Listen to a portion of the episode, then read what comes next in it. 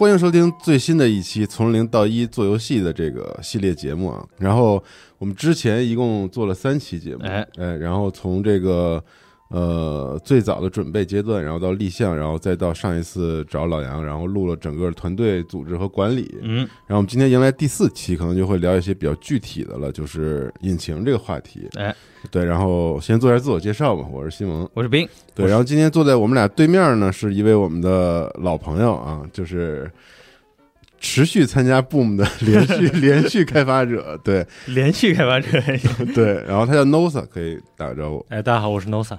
对，然后 Nosa 之前呃其实一直是专项的这个在引擎行业工作的，嗯他以前是 Unity 的这个前怎么说呢，就是引擎内部的这提供专业服务的。这种专家吧，可以可以这么说。然后现在呢，是一个独立游戏开发者，嗯，对，然后 Nosa，你要不然再给大家说，我把你词儿给说了。嗯 对啊、大家好，我是 Nosa 啊。我上一份工作其实是在 Unity 中国负责引擎编辑器定制、企业支持和专业服务。嗯，嗯，现在是一名独立游戏开发者。对。然后他那个团队，其实我们在之前的节目里也介绍过，对就那个勾圈儿 K，每个地方叫法都不一样，勾圈勾圈带勾圈 K 圈，对。然后他们团队也是嗯每次参参与人数挺多的那个团队。嗯，像我们上一次 Boom Lab 的那 Resonator 那个获奖作品，就是 Nosa 他们团队做的。对，然后之前上一次有一个太空鸡尾鸡尾酒调酒的 remixer，对对也是他做，所以我觉得请 Nosa 来就是很合适的两点，就是第一，他是一个专业的引擎方面的工作者，然后另外一个就是他也是独立游戏开发团队的这个制作人或者组织者。对，而且原先嗯在参与引擎工作的时候，其实他也有支援过一些大作的一些开发嘛，就是去别的公司去进过进行过支援。经验非常丰富，当然他了解的也不只是 Unity，所以今天咱们就请 Nosa 来帮我们去聊一聊，其实可能就是对于独立游戏开发团队应该怎么去决定用什么引擎，然后以及应该怎么去思考关于引擎的一些问题嘛。嗯，嗯那这里我们再简单介绍一下我们这档系列节目吧。从零到一做游戏呢，是一档面向开发者的系列电台节目。我们致力于通过这档节目帮助所有想要开发游戏的人。游戏开发其实是一件综合而且很复杂的事情，每个流程当中都可能存在陷阱，不小心踩到就会浪费大量的精力。而想要避开这些陷阱呢，其实就只能靠经验的积累。该系列节目就是想通过业内成熟开发者的分享，引导开发者绕开这些不必要的坑，顺利的把游戏生产出来。那感谢开拓星对本系列节目的支持。开拓星是由鹰角网络发起，旨在鼓励与协助优秀团队进行游戏创作的扶持计划。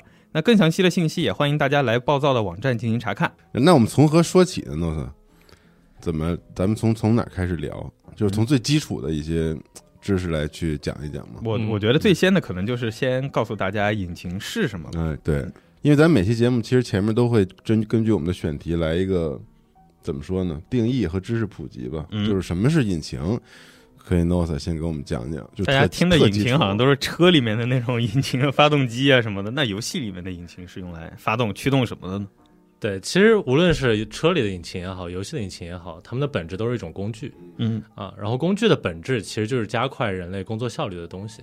嗯啊然后其实很就有一个比喻是说，引擎它就像饮料饮料的易拉罐儿啊，你其实不需要去考虑这个易拉罐儿它本身的运输或者说它的仓储是怎么设计的，嗯，你只要关心这个饮料它外观长什么样儿，然后喝起来是什么味道就可以了。你说对于消费端来说，就是不用考虑这些呃，可能是饮料的制作者，哦。对，就是你比如说你你去设哦计可乐也好，还是雪碧也哦好，他们的罐儿其实是一样的。嗯，哦，对哦，明白了。对，嗯然后其实引擎本身它主要提供两大模块儿啊，一个是引擎的编辑器和一个引擎的运行时代码啊，所以说其实就是你把资源和游戏的逻辑去放到那个游戏的编辑器里，然后把它们的有机的组装在一起，然后再通过一个术语叫构建，也就是大家常说的打包，嗯，就可以去得到这个运行时的游戏本体。哦，那就在工厂里面组装好之后，然后打包出厂。那听着好像就是不同部门准备一点配料，然后罐子都在这儿，你把这些东西扔到罐子里拿出去，直接就能卖的那种感觉。嗯对对，哎，那那这样听起来的话，好像就是一个非常工业化流水线的一个操作。那这种是对开发独立开发者，还是对那种大型的开发者，其实都是这样吗？还是对它其实不同的开发者是有不同的管线的。嗯嗯然后其实很多人都觉得说，是不是只有程序跟引擎打交道就可以了？啊，其实不是的。不是，啊，这这个好像是很多人都会有的一个误区、啊。对，就不不懂游戏开发的，可能都会有这种刻板印象。嗯，对其实就拿大厂来举例，就是在游戏的工业化管线里，然后绝大多数的开发流程它都会涉及到游戏引擎。嗯对，就比如说你玩一些三 A 游戏，然后你和 NPC 对话的时候，你会嗯看到 NPC 它会有一些会走过来，然后做一些动作，然后跟你有一些就是说话有一些语音什么的。嗯对，然后其实这一块儿呢，它很多情况下都是由专门的任务策划在给他们定制的这种任务编辑器里面做的。哦，对就是类似于我们说的那种，以前就是可以支持我们做一些简单游戏的那种关卡编辑器之类的吧，嗯然后去配置这些你设计的人物动作之类的。对对嗯，然后其实除了任务策划以外，然后美术啊、嗯测试，就各种职能，他们都会有自己一套专门的编辑器。嗯哦，然后其实就这些编辑器是哪儿来的呢？啊，其实有一个岗位叫做引擎中台，嗯对，它一般是这种大厂里面标配的一个团队。嗯，就专门来维护这个工具的，对吧？对嗯它其实这个环节一般在游戏的设计文档和美术渲染风格决定之后就可以开始了。哦，这么早啊？对，它其实就是有几个工作流程是需要做的。嗯第一个就是你首先要给这个游戏选型，给各个岗位或者职能去嗯综合的开发一套比较简单的编辑器，嗯。哦。然后让每个职能都能参与到这个引擎就或者这个游戏的开发流程中间来。就是嗯把这个流水线组装起来，嗯，每个部分都干什么？我能想象的就是开完会以后说我们要这个功能，我们要这个功能，嗯然后中台先去开发完了，把这工具发下去，说到时候你们就用这个做这种。对对对对哦，啊，然后引擎中台其实还有一些任务，就是比如说，假设你在一家游戏大厂，然后你们上一代发售的平台可能是 PS，嗯然后你们下一代目标平台可能就是 PS 五了。嗯嗯，对，那这个时候你就要针对你们家的这个引擎去做一些，就根据 PS 五它的本身的性能上限，嗯对，去做一些比较对这个上限做一些比较极限的优化和一些压榨，嗯然后能确保 它在 PS 五上能有最次世代的效果。嗯嗯，哎，听到这个，我我我其实有个好奇的问题啊，就是从 PS 四到 PS 五，其实他们都已经是叉八六架构了嘛？对说最早的时候 PS 三它的架构非常奇怪，然后就会导致，呃，就是开发想要达到很好的效果的话，就会非常困难。其实这个困难是不是相对就是来说，对这个引擎的中台需要去熟悉这个机器的机能，然后给它写一个编辑出来，这这事儿就很难了。对，其实，在最早就 PS 三或者之前，在没有很成熟的引擎的情况下，嗯哼，就他们是要去对每个机型去做非常针对性的优化和适配的。嗯哦，对，所以其实以前像你真的 PS 三或者更早一些机型，它有时候一个引擎，你又要去追求最好的画面效果，对，又要去 deal 这个机型本身的一些问题。嗯对，所以它其实开发流程会相对比较长，啊、嗯，可能动辄会有两到三年。这开放性太差了，因为当时那些平台都，对，嗯然后还有就比如说你要做一个二次元的一个风格渲染，嗯那其实很多引擎它默认提供的是那种偏写实的渲染风格。嗯哦是，对，那你引擎中台可能就要去针对性的为你要做的游戏风格去做渲染。那我还想再问点问题呢，哎，就是，嗯、那你说这个其实关于性能之类的优化，其实都是在引擎的这个中台，或者在小团队里，我们就说专门负责开发嗯引擎的这个部分的人去去做。那其实这个东西就关系到整个游戏的性能表现等等，其实都是引擎这个东西来决定的，是吗？呃，它其实不只是引擎本身，因为所有它是一个核心，然后让所有人围绕着这个需求，然后在它的里面去实现一个，对，所以其实很重要的一点就是引擎中台除了去定制编辑工具，嗯这个工具它本身也有包括一套东西叫做它的资源规范。嗯就比如说我美术要去导入什么样的资源嗯啊？就其实对于独立游戏开发者来说，有一个很经典的一个话题，嗯哼就是比如说你可能你是一程序，嗯然后你说，哎，那个美术大哥把那个图给我，哦 然后他甩手就过来一个图包，嗯，然后就里面全是中文命名，然后就是各种各样，哦你也不知道哪儿在哪儿，就然后规范，嗯。对，然后其实就一个很有用的一个小 tips，就是在你在开发这种二 D 游戏的时候啊，你美术给图，就其实你会发现有些游戏它的图可能它比如说有十几种不同的图，但它都在一张大图里，嗯，然后这张大图它的尺寸通常是一零二四乘一零二四，嗯对，它为什么是这样的？因为就是引擎它对图片在内存里的识别其实是非常苛刻的，嗯它是必须就是这个图片它必须是二的幂次方，嗯哦哦，对，就比如说你你给一张五幺二乘五幺三的图，就不行了。然后就是这张引擎会把它视作一张五幺二乘一零二四的图来去做内存处理。哦，它只要大于五幺二，哦它就会自动给它扩到下一个幂次方。对对对，哦所以说它其实会浪费直接一半的内存。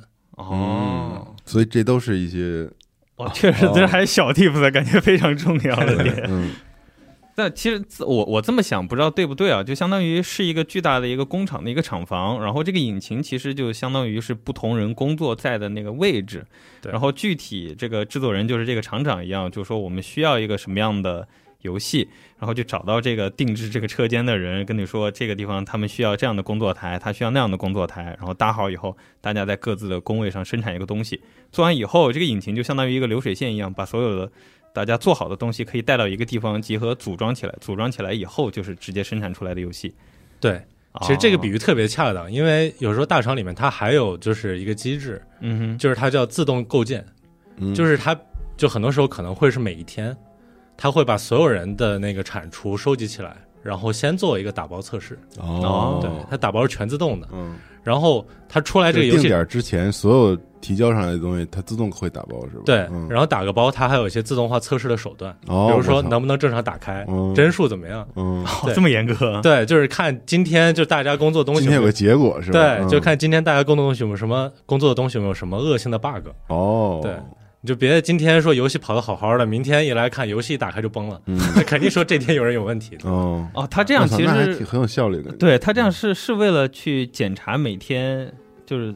去去检查每天的工作内容，然后怕他有什么问题，还是检查绩效等等这些。他其实主要还是工作内容，绩效的话会由就是 PM 去专门去管这件事儿。对，因为其实就很多时候越大的游戏工程，它在它涉及代码量和资源就越多。嗯，嗯，那你如果说我中间不做这种检查，我可能开发三年，对，然后最后我打包的时候发现死活打不出来然后。你无法 不知道问题追溯到那个问题，对对，嗯然后这个的话，这样的话问题就会非常多。哦，哦，那咱们其实聊了一些概念和大厂怎么去应用，那因为我们要更多针对可能小团队吧，独立开发者们，因为大厂毕竟人多嘛，它可以有很多的人力分配到各个环节上。那对对于独立的开发者，有哪些可以用引擎的对，借怎么去鉴的地方？思考这个问题呢？对，其实对独立游戏开发者来说，每个人都要承担更多的职能。对，对，对，所以因为你可以看到，就是大厂它的思路核心点在于提升开发的效率。是，对，那其实对于独立游戏开发者来说，咱们的时间可能会更加宝贵。嗯对，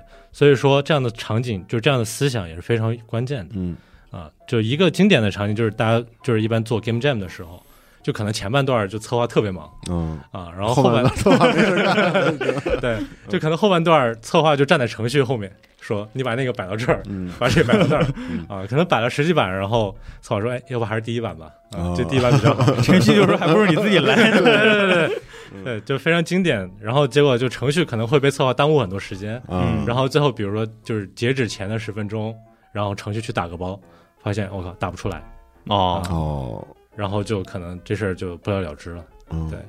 所以其实就我在二二一年就就，很恐怖，听起来，对 对。美术还没参与进来。对。就可能在二一年我参加一个 Game Jam 的时候。啊，当时我们做了一个俯视角的二 D 游戏，嗯。就可以把它想象成有点像魔塔那种感觉。哦。哦，啊，然后我们当时是先大家一块儿做了个原型，然后大家觉得这个原型还不错，嗯。对，所以我们我们程序最开始做的一件事儿是我们先花几个小时给策划做了个关卡编辑器，哦，对就策划花几个小时你们就做出来了它其实这种二 D 的并不是很难，啊，很简单是吧？对嗯你其实就相当于你在做一个游戏，嗯，但是你这个游戏可以记录策划在里面摆的各种东西的位置。嗯有没有一种可能是因为你们是这个专业的，所以几个小时能写出来？对其实就现在网上有很多就相应的这种教程嗯啊，它本身的实现逻辑如果是针对比较简单的游戏的话，还是比较比较快的。嗯，就很快能写出来。然后就当时因为我们有这个关卡编辑器，然后策划它就可以花很多时间去反复迭代这个关卡，嗯。然后它可以自己做很多 play test，嗯，对，所以导致后面我们做完的时候，其实关卡它的设计和完成度是非常高的。因为他自己很快速，可以自己来操作这些，对的。嗯。然后其实还有一个很有趣的一点，就是你一般你在做游戏的时候，你有了个自己的编辑器，嗯。然后你甚至可以把这个编辑器你去给你的玩家，哦，哦，，对，一个很著名的例子就是老滚五，嗯，对，啊。上古卷轴五天际啊，它其实它有自己的官方 mod 编辑器，嗯，就是叫 Creation Kit。对，然后这 Creation Kit 其实就是从他们的 Creation Engine 里面摘出来的一个给策划用的一个工具。嗯，哎，那那要这么说的话，大家最早接触到的这种类引擎的编辑器，是不是就是以前南梦宫那坦克，它有一关可以让你自己搭关卡，是不是类似这种？对对对对，它其实就是相当于你把很多功能，就是你比如说有原型，有很多基础的这种数值的逻辑，你定好之后，嗯嗯，你这种无论是策划来用这编辑器，还是玩家来用，他们都不需要就是很深的代码功底。对，对，所以其实这样的话，也对独立游戏开发者来说，如果你很重视你的 mod 社区，嗯，你就完全可以去支持你的玩家去一块儿去共跟你共同创作这个游戏。对对对，共创，哦，对对，其实实际上对于独立游戏开发者来说，商业引擎本身就担任了这个团队的引擎中台的角色嗯嗯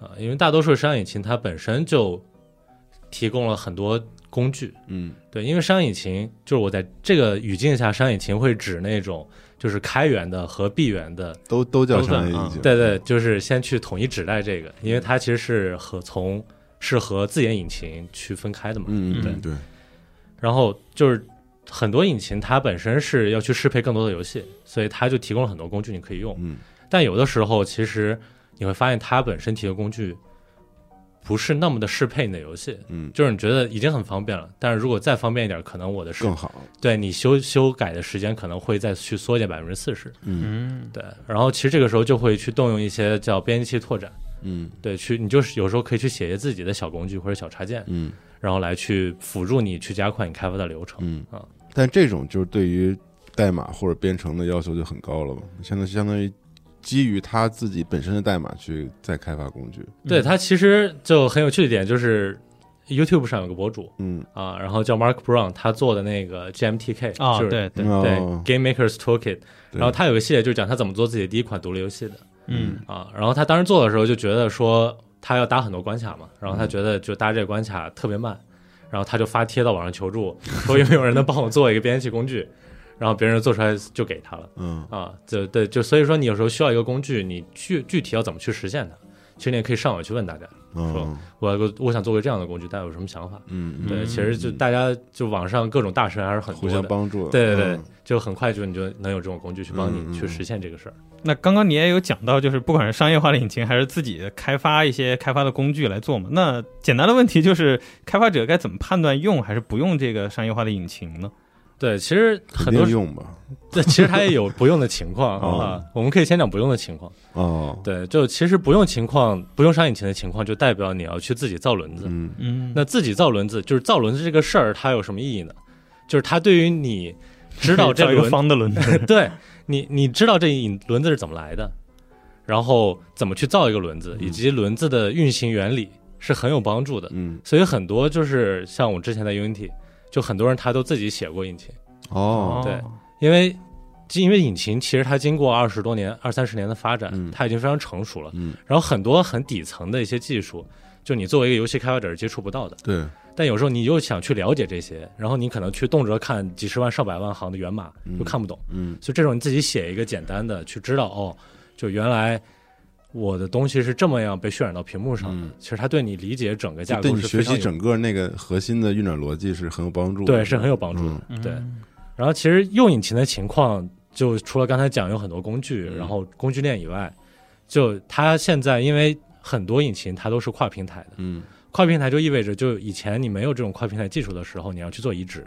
哦，对，那其实很多三 A 大厂本身它做的一些游戏也要去交给其他的外包去帮他做移植。啊对。嗯，对，因为可能你对这个引擎或者对这个平台的代码很熟悉，嗯。但你去切换到另外一个平台就没那么熟。对，对，所以它这个其实非常耗费工作量的。嗯。哎，我觉得这个在玩家端有非常好的例子，就是很明显从 PS 四时代往后，就是很多游戏要移植到 PC 或者甚至移植到手机，大家发现就很简单，嗯。但是很就还是同期，大概在零几年 PS 三那个三六零那个年代，有好多游戏，大家就说为什么你到现在就不出一个移植版呢？其实他们也想出，很有可能就是因为移植起来很麻烦，移植的工作量对他们来说可能要从头嗯写一遍这个游戏了。对，然后还有一种情况就是，比如说你在为一些大多数商业引擎嗯不支持的平台上去开发一个应用的时候，嗯，这个时候你就需要去自己去写这个渲染代码。嗯对我记得第一届的那个 Boom，嗯，对，就是在一个掌机上做，你可能没有办法用市面上各种商业引擎嗯点名了，咱们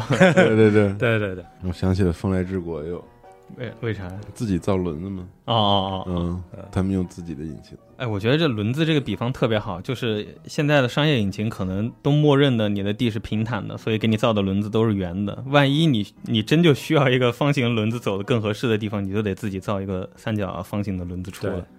对这个，其实我也想放后面讨论的一个问题，就是说现在商业引擎做的如此成熟的情况之下，它是不是也稍微稍微的呃禁锢了一部分这个开发者们的想象空间和嗯可能性？对，其实商业引擎它的主旨是这些比较烦的事儿就交给我来做，对对你就释放你的创造力就好。对，对，因为其实商业引擎它很多核心模块是嗯所有引擎都、就是所有游戏都需要的东西。嗯，对，对，就比如说你你的一些输入，对吧？嗯你要适配就是手柄，嗯适配键盘，嗯那你这大都大多数游戏都是需要输入设备。嗯对，然后还有比如说它的渲染，就至少得有个画面吧。嗯，是是是，对，然后还有什么物理啊、音频这些，就是很核心的模块。对，嗯因为其实所有的工作效率的这些工具软件，都是要以最大化的节约这个使用人的效率来去效率嘛，对，对，为目标去设计的。是的，因为我没有用过游戏引擎，但是对 Adobe 那一套东西还是挺熟的。就他们现在也会越来越智能化，把你之前可能需要你好几个小时处理的东西，现在特别快，它一下子就给你给你给你做出来了。对，对，这么讲的话，Adobe 那套其实就是设计师的引擎。对是啊，嗯，对啊，但是就有的时候你会发现，在曾经那个你默默的去勾那个边儿的时候，有时候也会发现一些新的可能性。啊哦，这就是你说的创意的哎对对，那个部分。它有可能在这个过程当中会产生一些东西，但是因为它的极大化的效率，它可能在那个时候能够诞生的一些想法会会没有。嗯，当然，我这有点吹毛求疵了。嗯，那你说用用引擎的这个，大家最关注的应该是，就肯定现在百分之九十九十以上都是用引擎的呀。嗯嗯，对对，所以其实就除了引擎提供了很多核心模块以外，嗯就引擎它有一个很核心的设计思路，就在叫做它的模块化和拓展性。嗯嗯对，因为其实引擎架构已经发展了三十多年啊，这个模块化和拓展性就是它的架构是吗？它的架构的一个设计思路。哦，嗯因为其实游戏引擎它是个工具集，它里面就包括了这些模块，但是它不一定所有游戏都用得上，所以说它引入了一个叫模块化的概念，嗯，所以就是大部分模块都要尽量的保持独立。哦。哦，对，所以对开发者来说，就是你需要哪些模块，你就去安装哪些官方给的模块，哦然后你要是不需要的话，它在你游戏里不就增加你包体大小嗯，嗯，啊？你就可以把这些相应的模块就去给裁掉。就先把你需要的工具选上，就相当于这个意思。对对，你就可以自己拼装你要的这个形状，哦。然后把它变得更加适合你的游戏。就你要炒鱼香肉丝就不用放鸡肉，但是其实像那种，就除了商业引擎以外，就是像那些大厂的自研引擎，尤其是一些年货游戏，嗯。他们用的这个自研引擎的话，它是不需要采取这种设计的，嗯嗯，对因为他们比如说，他们要做的是那种非常专精的工作流，嗯，就是我要做一 FPS，我怎么把 FPS 相关的这些模块，就是去做的最精，嗯。哦然后把画质做到最好，嗯。所以它不需要，因为我这引擎不需要给其他游戏用。嗯哎，这个问题好像也解答了为什么 COD 和 2K 那些引擎都总是缝缝补补又一年，对，从来不换新。对，因为其实这个团队他们本身对这个开发流程已经很熟悉了。对嗯，有时候你要去升级一个画质，你可能所有人的工作流都会跟着变对，啊。所以当时其实小岛秀夫他在开发《死亡搁浅》之前，他其实是在满世界找引擎。啊，是，对，然后他后来去 Gorilla 工作室，最后选上了他们那个引擎，对对对，因为 Gorilla 工作室他们也特别喜欢小岛，嗯。说要不我们直接把那源码拷到 U 盘里送给他算了。送给你，对，然后后来就是小岛秀夫，即使他有一个就是三 A 的团队，嗯，嗯，当时 Gorilla 还是专门派了一个引擎小组去要去支援他，对去支援他们。然后有对原先那个 Fox 引擎那个好像也跟着他一块儿出来了，有些技术人员。嗯。嗯对，所以就是这个引擎开发团队，其实有的时候他们会近距离观察小岛的团队是怎么用这引擎的，嗯然后去反复迭代哦它的工具链，哦，然后让它变得更加适合其他人用。哦，对对对，难怪这么强啊。是很多时候大家觉得说自研引擎和商业引擎它们长得不太一样，嗯对吧？然后有很多人就是有一个误区，说 Unreal 长得可能会比 Unity 好看一点。对，那其实这是为什么呢？就是这个这个时候要聊到引擎里面很核心的一个架构，叫做它的渲染器和渲染管线嗯，嗯啊。这个词儿是至关重要，影响我们这个印象的一个，对对，它其实直直接决定了游戏的画质，嗯啊。然后渲染器它其实听着就是比较难，然后实际上它就很简单，它是决定这游戏里它的物体是怎么被渲染的哦，啊。对，就是这个东西它长在屏幕上应该是什么样，然后这个渲染器它会一层一层的把东西渲染出来，比如先渲染它的形状，再渲染它的打光，然后还有颜色什么的。对，而先渲染哪个，后渲染哪个，这个顺序叫做渲染管线。对，所以说大家觉得说我一个三 D 的东西，我导到 Unity 和 Unreal 里长得不太一样，是因为他们默认的这个渲染流程，也就是他们的默认的渲染管线是不一样的。哦，哦，然后他们之所以不同，其实是由他们自己的基因决定的。嗯就比如说你在 UE 五里面，你去用默认的管线，然后你把东西导进来，然后把各种 feature 都打开，嗯什么全局光照啊，各种系统都打开，然后调特别牛逼，然后你打你打包一个安卓平台，然后你会发现它可能会闪退，嗯对，然后这是因为就 Unreal 它的引擎的设计路线，它首先考虑的是高端的 PC 和主机，嗯嗯，它主要面向的是非常次时代的游戏画面。嗯嗯啊，当然，Unreal 它也可以去切换到移动端的打包，那它自己的渲染管线可能会有一些切换。嗯然后 Unity 它首先考虑的是适配移动平台和多种平台它们的兼容和适配性。就他们最早原生出来的那个目标不一样的。嗯对对对对，所以就除了 Unreal 它可以对移动端进行打包和优化以外，其实 Unity 它也有更激进的渲染管线，嗯就是他们自己推出的一个叫 HDRP 的渲染管线。就会做的更次时代一点的。对对对，它有非常好的渲染效果，光追什么都支持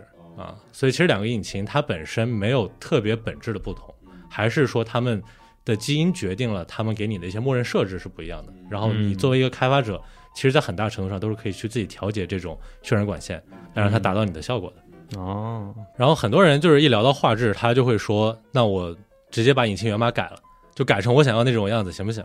啊，其实我觉得对于引擎代码的学习来讲，就你适当的，因为其实引擎的开发者他是最专业的一帮游戏开发者，嗯，对他们写的很多，他们源码里面的很多结构都是非常精简，然后非常优雅的。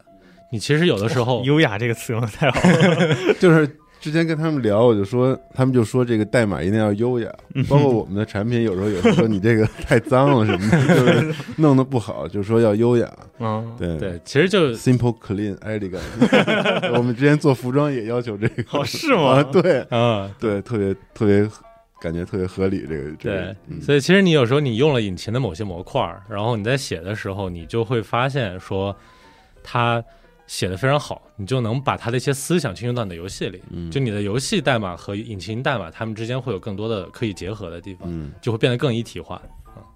但是其实对于独立游戏开发者来说，就大多数情况是不需要改动引擎源码的，对。嗯。啊，因为你也没你也没有这配置，主要是。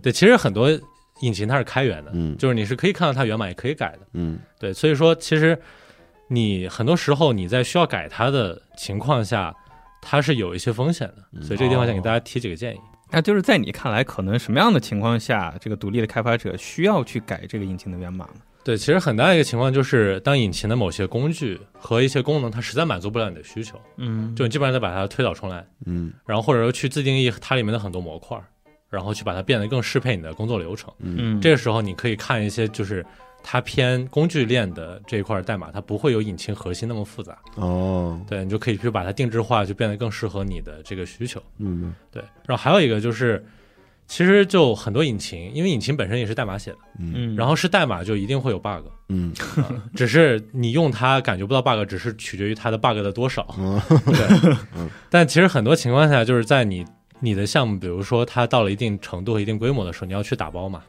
然后你会发现它打包有时候会有一些致命的 bug，导致你没有办法打包嗯啊，或者说有一些东西它引擎本身的一些设置影响你的渲染效果。嗯导致你在某些性能情况下是有一些问题的。嗯那这个时候你就必须得去动到源码，然后来确保这部分的引擎代码不会对你的游戏本体造成一些危害。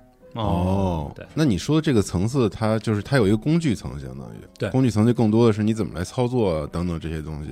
那源码那个层，它影响的就是渲染之类等等这些关键。渲染的逻辑是这样的。对，它其实这样，就是刚才咱们聊说引擎主要是分为编辑器和运行时的引擎代码。嗯，嗯对，编辑器其实它本身就是工具的这个集合。就工具层面的一些东西。对对对嗯，然后引擎源码它其实除了工具的一些应用以外，嗯。然后也有就是很核心的一块儿，就是你游戏怎么跑，它长什么样像我们刚才聊的渲染器，这些都是核心的。它就是核心的一些模块对。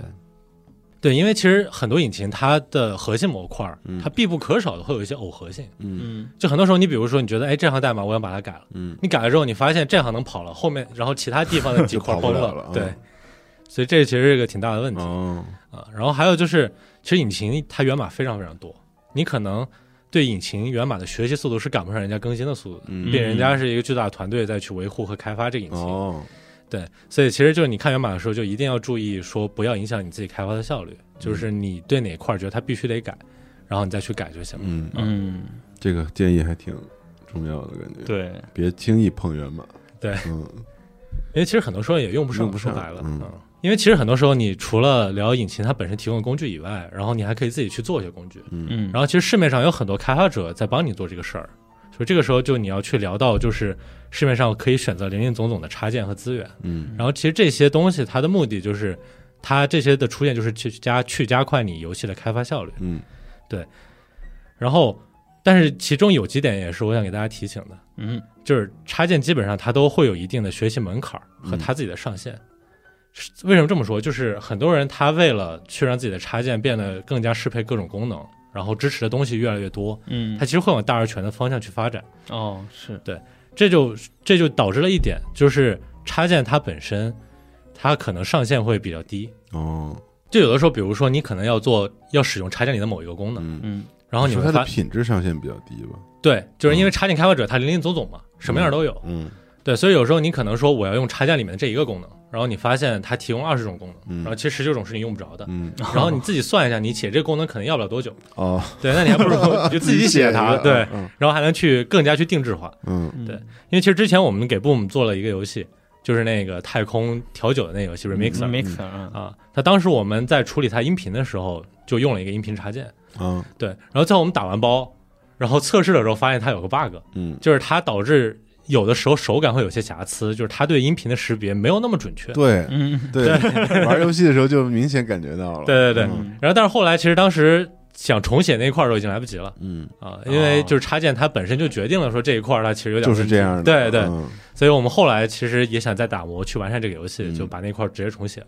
后来复盘的时候发现还不如自己自己写了，对对对，还不如自己。哦写。对，所以其实就很多时候你在自己有把握的地方，而且你工期不是特别长的模块儿，你其实就可以自己去自己写。啊，嗯，哎，但是不是往往在开工就是决定用这个模块插件之前，你没法预估到写这个东西需要多少工期？对，因为很多插件它的介绍就是说我这玩意儿特别 powerful，特别强大，哦对对，然后就什么都支持，嗯你就直接用就完了。但嗯其实它这个是有一定美化的，因为很多插件它其实收费的，对对，你就买一次然后直接用就行了。而且它也不是官方的，很难说对其有同样的对品质上的要求。对对对对对，都是社区里大家贡献出来的。是的，，是的，对。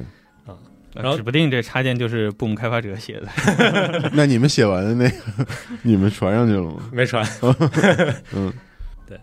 然后其实就还有很多插件，比如嗯 GitHub 上，嗯然后它有很多插件和工具都是开源的嘛，对，对你就可以直接下，不用付钱。嗯这时候有个小提醒，就是这些插件它本身的开源协议你要去嗯看一下，嗯。然后一般会写在那个就是它的第一页，它会写比如什么 MIT license 啊、GPL license，这个时候你要注意一下，就是它不同的开源协议是它对你的强制限制是不一样的。嗯。就比如 MIT 其实基本上是可以随便用，嗯。但是还有一种开源协议叫 GPL，然后这个协议是开源协议里最有开源精神的一种，对，哦，它特别牛逼，因为它用我你也得开，对它有传染性，就是你只要用了我这插件，你也得开源。嗯。啊、所以你用的时候，其实你如果不想你的很多东西给去开源给大家看，嗯，或者你要做一些商业化的东西，不能选择 GPL，对你得去仔细看一下这个开源它包括了什么，然后它能允许你做什么。就是充满了早期互联网精神。对。对对对，那既然刚好这里讲到就是选用引擎插件啊，包括开源协议啊什么的，那对独立游戏的开发者来说，就是该如何选择适合自己用的引擎呢？就是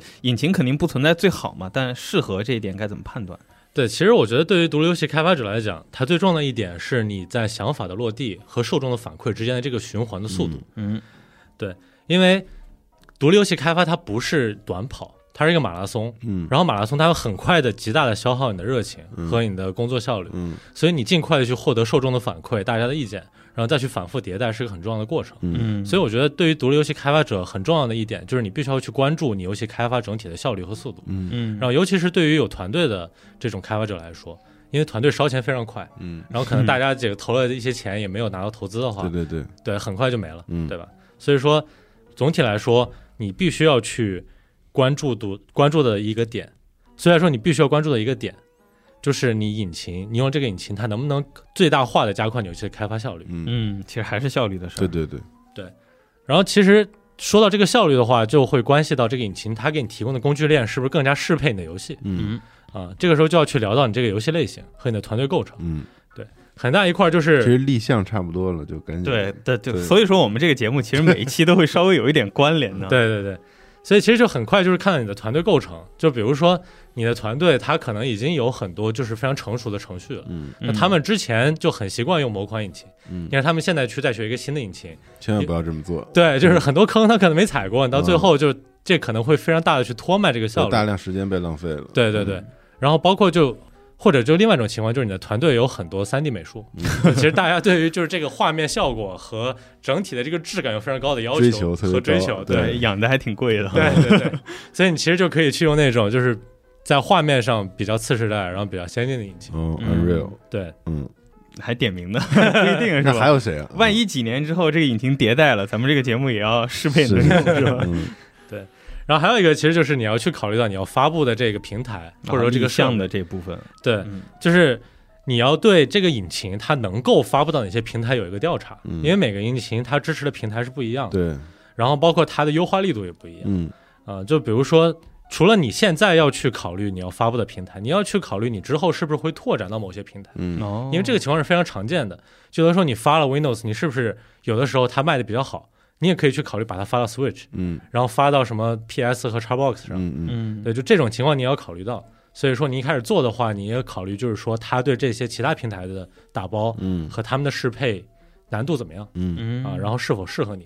然后尤其是就是你觉得说，比如这这个引擎它效果画质特别好，嗯。但是我想 VR 跑它，嗯。那你一定要去看一下，就是它和 VR 之间有没有什么比较好的例子，或者一些官方势力的工具可以供你使用。嗯，哎，我不懂啊，是不是 VR 的话，它整个渲染的管线都和其他平台的游戏会不一样？是不一样的，因为它有两个摄像机，而且它的帧率和它的分辨率都有非常高的要求。嗯，哦，对，不然很快头就会晕嘛。对对对，然后除了你要发布的设备以外，其实你还要去考虑你的游戏类型。嗯嗯，对，因为就是比如说你是二 D 还是三 D 的，嗯，然后你是 FPS 还是其比如说卡牌游戏，卡牌游戏，对 咱们这系列的万物转到做卡牌是吧？对对对，对，就是不同游戏它不同引擎的适配是不一样的。嗯。嗯，然后就比如说虚幻，它对 FPS 和这种第三人称、第一人称的游戏，它有特别好的工具链，嗯，就很多官方的工具，你直接拿来就直接用，嗯。然后就非常方便。嗯。然后其实就可能 Unity 它对某些二 D 游戏的支持就非常强，所以其实每个引擎他们擅长的工具链和他们的支持强度是由他们的基因决定的。嗯嗯，然后你要去了解它的基因，你就必须得去了解它的一个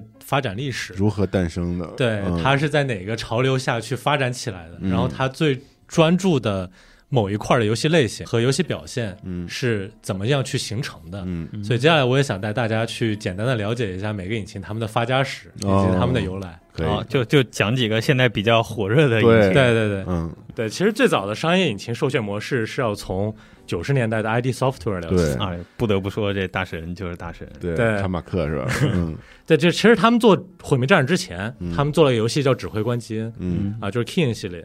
然后他们这个游戏是当时是天极发行的。然后这个游戏它很大一点就是它带动了共享游戏的热潮。就当年那个共享游戏是什么意思呢？就是先把游戏的前几章发到 BBS 上，对，然后玩家觉得有意思，然后就给发行商寄钱，然后发行商就把完整版本给他，就这个这个想听详细故事，可以听老白那期 讲那个《Doom 启示录》的 那期节目里讲过这些。咱们又开始在节目里互文了。对对对对，嗯对，其实就跟那种抢先试玩差不多。然后那个时候有一个在上大二的学生叫 Tim Sweeney，啊，他先用业余时间写了一个就是可以用来写游戏的编辑器，然后他再用这个工具去开发了一个动作冒险游戏叫 ZZT。嗯嗯那个时候他不是说他不是觉得说共享游戏特别火吗？然后他就直接给天极去写的那个斯科特写了个邮件，说能不能帮我卖这游戏？嗯然后斯科特一看说，哎，这游戏还挺好玩的，那我帮你发呗。然后就这游戏真的还卖的不错，就当时 Team Sweeney 每天都能收到一百美金的支票，嗯就当时还挺多的了。嗯然后其实这个时候你可以看出来有一点，就是 Team Sweeney 他会先写工具，再用这个工具来写游戏。嗯，哦，对，而卡马克、罗梅罗他们的风格可能是说，先说我们的游戏要有什么，对我们是要做一什么游戏？对对对，然后在里面去开发各种就非常天才般的工具和想法。其实这种卡马克的要求是更高的。对，对对对对嗯，啊。然后其实就《动物启示录》里，它也有很多哎，就是有很多 Unreal 的影子。就有一个人叫 Mark Rain，然后他当时是给 ID Software 去做测试和商务的嗯啊。然后后来他们跟卡马克罗梅罗大吵了一架，然后他就离开了 ID Software。嗯当时其实就直接去了那个 Tim Sweeney 那儿，嗯因为当时 Tim Sweeney 正在筹备他的第二款游戏，然后他也在组建自己的团队。然后其实 Mark Rain 他来了之后，就帮助 Tim Sweeney 慢慢的把他们的这个公司去发展壮大了。嗯。对，然后这个公司当时叫 Epic Mega Games，嗯，哦，后面就更名为了 Epic Games。你看看，嗯，都是串着的。对，然后后来在一九九八年的时候，Epic 出了个游戏叫《虚幻》，嗯，就叫 Unreal，对，就 Unreal、嗯。然后它的画面和功能其实直接走到了行业最顶尖的地步。嗯。啊。然后虽然说这个游戏就是虚幻出来的时候，当时卡马克他们在开发《雷神之锤三》对嗯，啊，，Quick 三，对，所以他们其实是在有竞争关系的。嗯当时卡马克在接受 GameSpot 采访的时候说：“The Unreal Engine has raised the bar on what action gamers expect from future products. The visual effects first seen in the game will become ex expected from future games.” 它大意就是说，虚幻引擎直接抬高了游戏的视觉门槛儿，然后玩玩过了虚幻的玩家也会期待，就是之后的游戏都有虚幻这样的视觉效果。对，嗯，对，标杆了。对，就直接标杆了。所以其实你回顾一下虚幻引擎它的发展历史啊，有两点很有意思。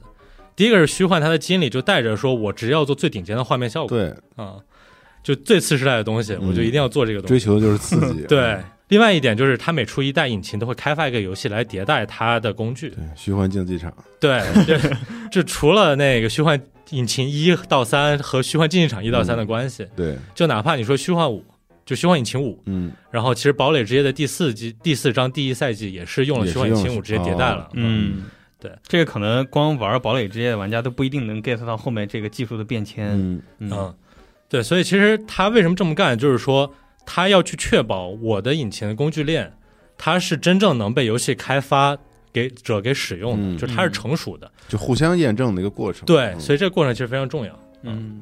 然后时间其实慢慢往后发展，就是到二零零七年的时候，当时乔布斯发布了第一代的 iPhone，嗯，对，这个时候其实虚幻引擎已经做到虚幻引擎三了。三了，对。对，然后这个时候在丹麦，蓝蓝色，就是他们那 logo 是蓝色的一个 U 的那个版本，对对对就是一个蓝色哦对。啊，然后这个时候在丹麦哥本哈根有一家叫有一家叫做 Over the Edge Entertainment 游戏公司，叫边缘之上娱乐。然后他们其实一开始是那个 Mac 上的游戏开发者，他们做了一个叫《孤豹》的 3D 游戏。然后虽然这个游戏卖的不是特别好，但是这游戏的三个开发者他们说说我们开发这游戏的过程还挺愉悦的，对，因为我们造这工具就它主打一个简单好用，嗯就真的还不错。嗯然后给周围人一看，周围人说哎这行，我能不能用这个来开发我的游戏？嗯然后这三人一商量说我们要 我还做啥游戏？对，我们就 做引擎去了就是。简单好用呗，对对对嗯然后他们一开始本来就是做 Mac 这个生态的嘛，然后后来乔布斯他掏出了 iPhone 之后，然后他们就直接抓准机会，就给 iPhone 去做了这个手机游戏的适配。哦，然后他们当时的一个设计思想就是，我首先要去降低所有开发者他们的门门槛儿，嗯。第二个就是我要让就是二 D 和三 D 的开发变得更加统一嗯。和有效率，哦。哦。所以就直接给这引擎起了个名儿叫 Unity，哦，统一是吧？对，统一，对，哦。团结统一。哦，这是这么意思来，对对。哦。啊，然后其实就他们抓的时机特别好，嗯。就所以在很长一段时间里，就 iPhone iPhone 唯一的或者说首选的3 D 游戏开发引擎只有 Unity 对。啊，对，我因为我也记得那个时候，就最早 Unity 我不在我知道的时候，嗯，打开那个游戏都是 powered by Unity，就是给那个手机游戏做对对对对做开发的对对对对对，嗯。然后其实那个时间点啊，还有一个就是阿根廷人，他叫 Ricardo Ricardo Casada 嗯。啊，他是一个 Game Jam 的重度爱好者，然后他比较喜欢的是做二 D 游戏。嗯。嗯，啊，然后他每次 Game Jam 他都重新写引擎和工具链，这挺对对对，然后就非常硬核。然后这时候他也看到 iPhone 的火爆，说那我要把之前做那些工具链和引擎我整合一下，整合一下啊，也给 iPhone 做适配得了呗。嗯对，然后他就把这整合起来，因为他住的地儿其实当时在阿根廷叫 Los Cocos，哦，Cocos 引擎，对于是他就给引擎起名叫 Cocos 二 D 杠 iPhone，、嗯就是非常清晰的表明了这个引擎是干嘛的。这个命名还挺程序对对员的。对对。然后他觉得就是说我一个人，然后也不想成立公司。啊，对我就直接把这开源了，嗯。所以他就二零零八年就把这把这个东西开源了。开源了。嗯，其实也有很多人用这个引擎做独立游戏，是的，嗯。是的。然后其实就在二零一零年的时候，这个手机游戏市场特别热闹。然后当年有一个特别重要的尝试，是一个游戏，它是一个基于虚幻引擎三，然后专门为 iPhone 做了适配的三 D 动作游戏，叫《无尽之剑》。Internal 对。Blade，对。啊，我操，这游戏当时可三 A 大作，感觉。对对对，嗯。它是其实就完全按照那个主机的打法，它就相当于把 iPhone 视作了它的一个 console，对嗯。对，它就是去适配了 iPhone 这种触控的模式。当时我记得还上发布会了，是吧？对上了，就它很长一段时间也都被 iPhone 作为它这个渲染技术的一个标杆儿来去去讲。那个暗影火炬城的涛哥应该最早就参与过这个项目，哦哦，对是，是因为他以前是 Unreal 的嘛，对对嗯对对对嗯。对，所以其实当时那个游戏是真真的特别牛逼，对。对，而且也是就是现在其实手机游戏市场很少有买端制的游戏，而且也开创了一种玩新的玩法，我觉得对那个嗯。嗯。对，然后那一年其实其他人在干什么呢？呃，就是 Unity 在那一年支持了安卓平台，嗯。然后并且开始在桌面和主机平台发力，就是它先从移动端慢慢做到了全平台，嗯。然后也在去升级它的画质和它的各种效果。然后那年还有一个中国厦门人叫王哲，啊、他发现国内有的游戏公司在 Cocos 二 D iPhone 上做的游戏，然后这些游戏它移植到安卓上很困难，嗯。所以它又根据 Cocos 二 D iPhone 做了安卓平台的移植功能，然后给它起个名叫 Cocos 二 D 杠 X。哦。嗯。所以其实回顾这段历史，你就发现就是 Unity 和 Cocos 都是从手机游戏时代起家的，只不过由于他们的基因不同，他们后来的发展轨迹也不太一样。嗯。啊，就是 Unity 它其实就是相当于在最大程度的去降低开发的门槛儿，嗯。然后除了收费标准以外，也有它的开发标准，就是开发门槛会比较低，嗯比较好用。嗯然后它也要去适配更多游戏引擎。这个比较好用，我能怎么去理解？就比如说一个从零没基础的人，嗯但是他能通过他的这个呃学习快速掌握这个应用，是吗？对，就是它其实它无论是它的设计思路，嗯因为它一上来它就是很简单，嗯就你一上来就就直接能开始去往上摆东西。嗯然后你写一个就最简单的一个二 D 或者三 D 小游戏，其实很快，哦，就可能一两天就能写出来。嗯哦，对，所以说它其实对初学者来说是非常友好的。嗯嗯嗯啊然后其实 Cocos 它后来也在慢慢补足它在三 D 领域的短板。嗯对，所以说其实这几家他们都在各自的时代去在往前去弥补他们的一些不足。嗯嗯，哎，那说到这里，其实就是除了因为他们自身带的这个基因导致他们擅长的优势可能会稍微有一点差别以外，我记得你在讲这些东西的时候，其实也提到过他们的开源啊、收费模式啊等等，其实这也是开发者会比较注重的一个选择的一个方向吧。对，嗯对，其实就是说到开源引擎，你必须得提的一个一个引擎叫 Godot。嗯，然后，对，也是现在风头正劲的一个，对对对，，他这个 Godot 怎么来的呢？就是在二零一四年的时候，然后还有一个阿根廷人，都是都是美人，占占据了引擎起源，就是在半壁江山。对，啊。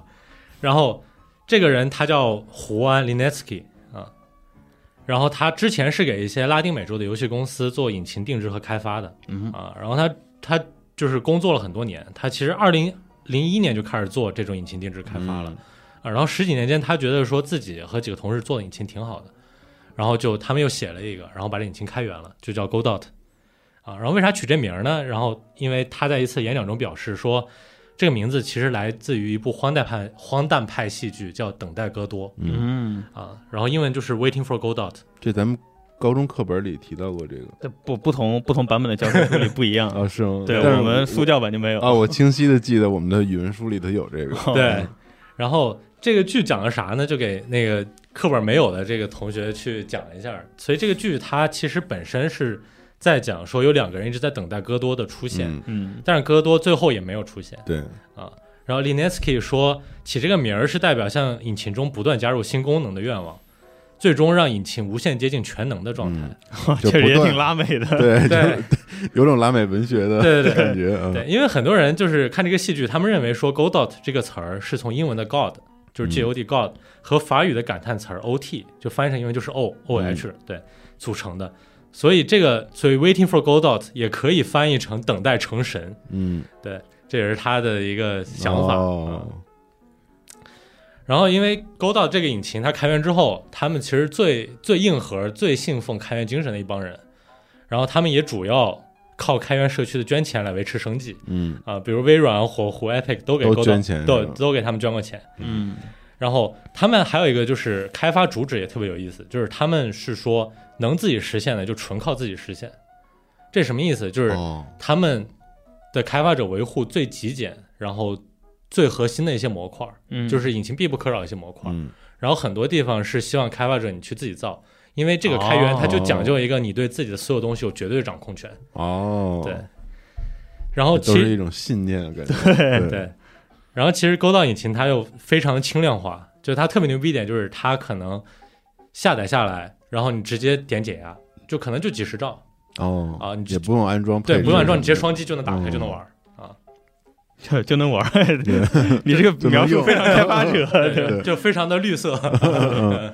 嗯那那其实如果介绍到可能 Godot 现在我们比较普遍的这些引擎，嗯，好像 Nosa 都介绍过了。嗯，然后，但是现在最我感觉风头最猛的，肯定还是 Unreal 和 Unity 吧。嗯对对，然后 Unreal，但是很多人可能，呃，会觉得比 Unity 要更重一点儿，对是吧？就是它一定是开发某些大型游戏，然后或者怎么样。但是我也在我们的那个 Boom 的活动里面，比如说 Brian，嗯，他他因为他没有用用 Unity，他做虽然那个游戏也不是说特别大型的游戏，但是他也会用 Unreal 去做，因为 Unreal 它的蓝图工具好像也挺适合，就是对，有好多人就是呃为了用那个蓝图，哎，对，就是说嗯。我不懂程序，我也不懂代码，我什么也不会，但是我可以用这个蓝图，用逻辑来构建我这个整个运行的一套一套东西，这也是 Unreal 的一个特色嘛，是他想降低自己门槛儿所带来的一个功能嘛。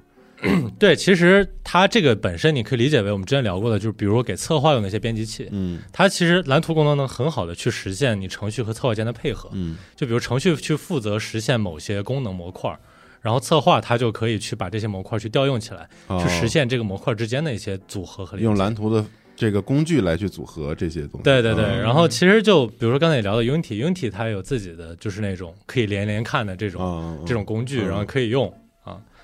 然后就很多人会觉得说，那优 e 我是不是只用蓝图就行啊？其实是可以的，嗯但是它有一个问题，就是你做的游戏风格一定是就是优 e 它非常擅长的那几个类型。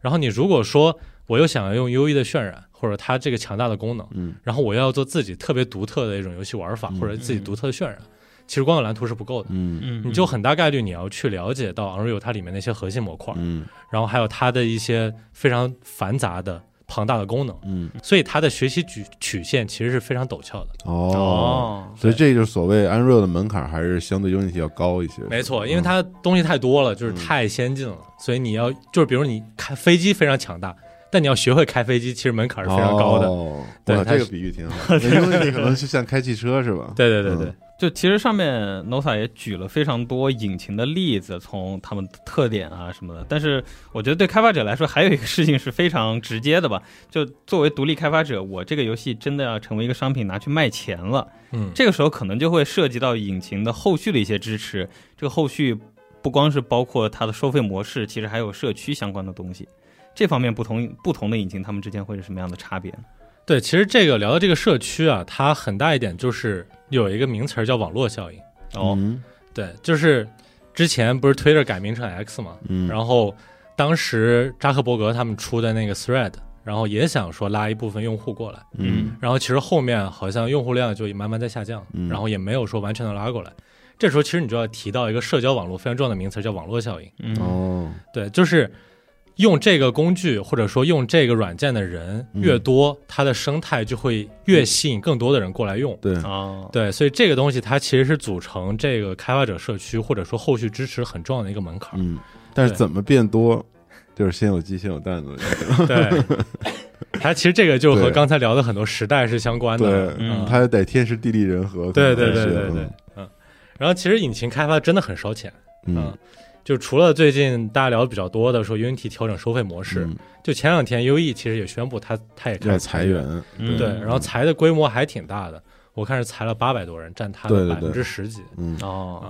所以这是不是也可以看出来，就是作为商业引擎，哪怕是这种巨头，也会面临很大的这种收益上的压力之类等等。对，因为其实你引擎发展到后面，你去升级一个模块，它需要投入的资源和精力会会越来越大，是吧？对，越来越大。嗯就包括 CDPR，他们其实去年就宣布说，巫师的续作会用 Unreal 开发。对，对，其实也是因为现在在很多大厂里面，他们自研引就是开发自研引擎的成本已经越来越高了。嗯嗯，那我还不如直接就是他对比一下 Unreal 的收费模式，嗯他可能去对比一下，觉得我给 Unreal 交这钱，还不如就是可能会比我自己去升级我的自研引擎要省很多。而且还有一个是很关键问题，我觉得是人才上的，对，对它的人才适配性很很差，相当于是是的，就是自研引擎就是你进来，你得先学会这引擎怎么 Red 用。Engine 你来了之后，我还得先培训你，可能对对几个月什么的，对你才能掌握。这个肯定还是不经济的一种事儿。是的二零七七初期也有很多 bug 嘛。嗯哎，那就是作为开发者的话，他如果要关注这个引擎后续的收费，他有哪些点是需要注意的呢？其实我们刚才聊的几个引擎，对于你如果只是做自己的游戏作品或者一个 demo 来讲，这四个引擎它都是不不用收费的。嗯对然后它其实很多地方是在你达到了某些门门槛之后，你需要它需要对你去进行收费。嗯所以他们这四款引擎，就除了 Cocos 和 Godot，他们是完全完全开源可以人的。对，就是你你做做什么样的游戏，你赚多少钱都跟他没关系，嗯。哦，就是你不用给他们交钱。嗯。然后其实 U Unity 和 Unreal 他们都是有自己的门槛儿，然后其实就是相当于你在达到了某些门槛儿之后，才会开始收费。就。是销量之类的这些。对销量，然后销售数据等等，嗯嗯嗯。就根据这些东西去判断你要交的钱。嗯。所以对于独立游戏开发者来说，就其实，在你的作品没有达到某个量级之前，你是不太用去关心他是怎么收你钱的，除非你真的就卖的特别火、特别爆。嗯然后这个时候你可以再去考虑跟引擎去聊，说我要去用什么样的收费模式。哦哦，对哦，可以到那个时候再聊。对，那个时候大家可以再去商量一下，嗯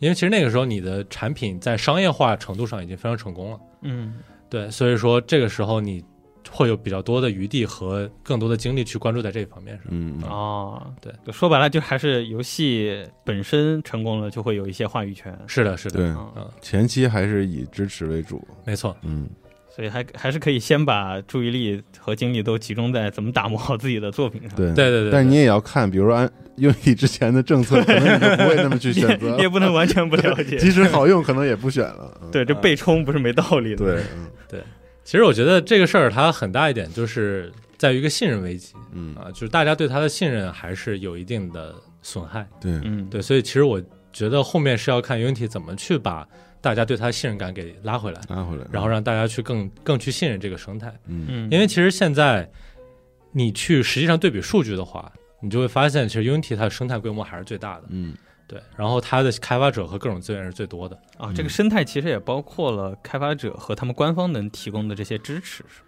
对它其实除了这些以外，效应嘛，对，嗯就是它会形成的几大点，它有比如说教程，嗯然后会有就是你能用的插件的数量。嗯哦对，插件数量，我记得在这几大引擎，我还拉了一个数据去看了一下。嗯然后 Unity 整个它的这个插件商店是有大概九万款嗯不同的插件啊、资源什么的。嗯，然后 Unreal 是三万七千多，哦，那差挺多，差一倍多呢。对。嗯然后其实 Godot 只有三千八，嗯，然后 Godot 它比较特殊，因为它的官方的插件商店，它里面就是其他别人都是说我这插件是免费还是收钱的，然后 Godot 它写的是说我这插件是用的什么开源协议，哦，对，所以他都是他自己提供的插件商店全是开源插件，嗯。就非常符合他开源的精神。嗯。嗯。对然后其实 Godot 也有就是其他开发者给他做了就是专门的那种 Godot 就是收费的插件网站，嗯。对，然后我把他的自己提供的那个插件商店和最大的插件商店网站的数据拉在一起，大概是三千八百多。